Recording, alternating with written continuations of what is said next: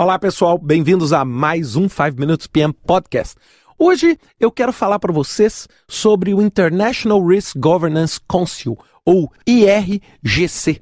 Eu descobri né, esse site, as informações sobre governança é, de riscos, quando eu estava preparando para minha certificação RMP do PMI, eu achei interessante compartilhar com vocês. Eu até então não conhecia, foi um dos tópicos que eu mais estudei para a prova de risco, foi a parte de governança, que para mim era a parte mais desafiadora, e eu encontrei muita coisa interessante que eu quero compartilhar com vocês. O que é esse IRGC? É uma organização independente voltada para a melhoria da compreensão dos potenciais riscos globais.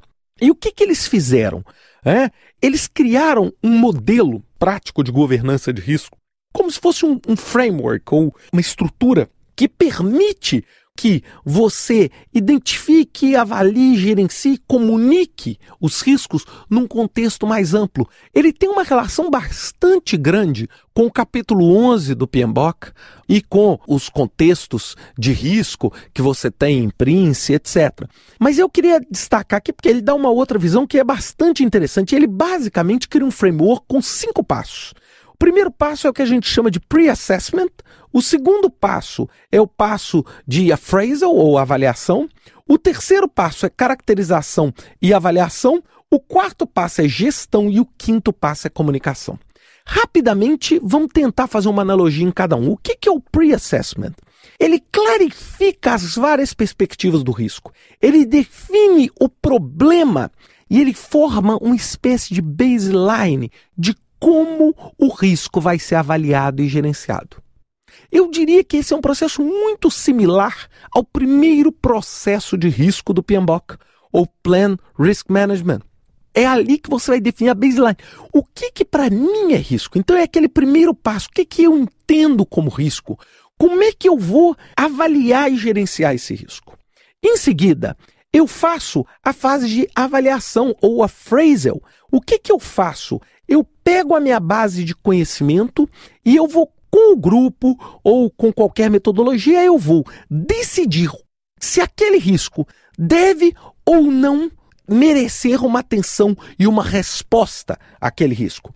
Ele basicamente esse processo ele é um mix entre a análise qualitativa, a análise quantitativa e um pouquinho da resposta. Então, basicamente ali, esse appraisal é basicamente o seguinte: será que eu vou já aceitar de cara ou eu preciso desenvolver uma resposta para aquele risco? Então ele é um pouquinho diferente do PMBOK, porque o PMBOK você avalia qualitativamente, avalia quantitativamente, depois você desenvolve resposta.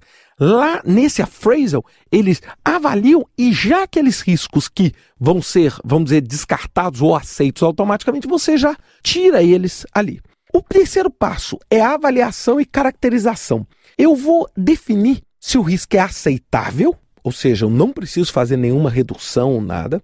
Se o risco é tolerável, é? Ou seja, o benefício daquele risco justifica é, se você tiver alguma ação, por exemplo, de redução, etc. Ou, né, em casos muito extremos, o seu risco é intolerável e não, não tem como você prosseguir com aquele determinado risco.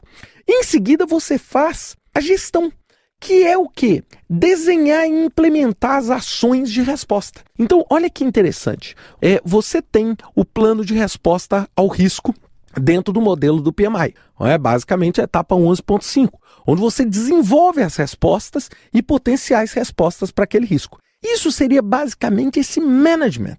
É, esse management. Só que esse management também inclui os aspectos de monitoramento e controle. Então é mais ou menos assim: o quinto e o sexto passo do modelo do PMI seria esse management que o IRGC preconiza.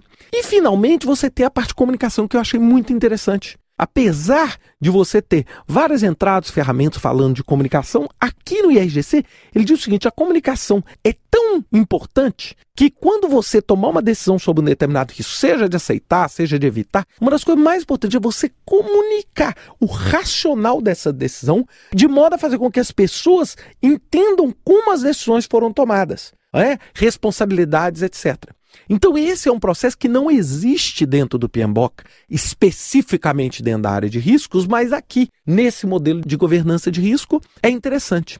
Bem, pessoal, finalizando, por que, que eu quis falar isso um pouquinho para vocês? Porque é lógico, a gente fica muito preso a PMBOK, a um determinados modelos, e eu achei tão interessante esse modelo, porque é um modelo diferente, é um modelo que se vocês acessarem o site do IRGC, International Risk Governance Council, e se você usar seu mecanismo de busca e procurar, você vai encontrar lá, eles têm vários documentos gratuitos para download que você pode baixar explicando esse framework, eu acho que para quem está atuando na área de risco, vale muito a pena entender essa diferente abordagem, que na verdade não é completamente diferente, mas ela apresenta um enfoque talvez complementar aquilo que a gente já saiba. E isso é que eu acho que vale muito a pena para a gente poder entender um pouquinho mais os mecanismos de governança em risco.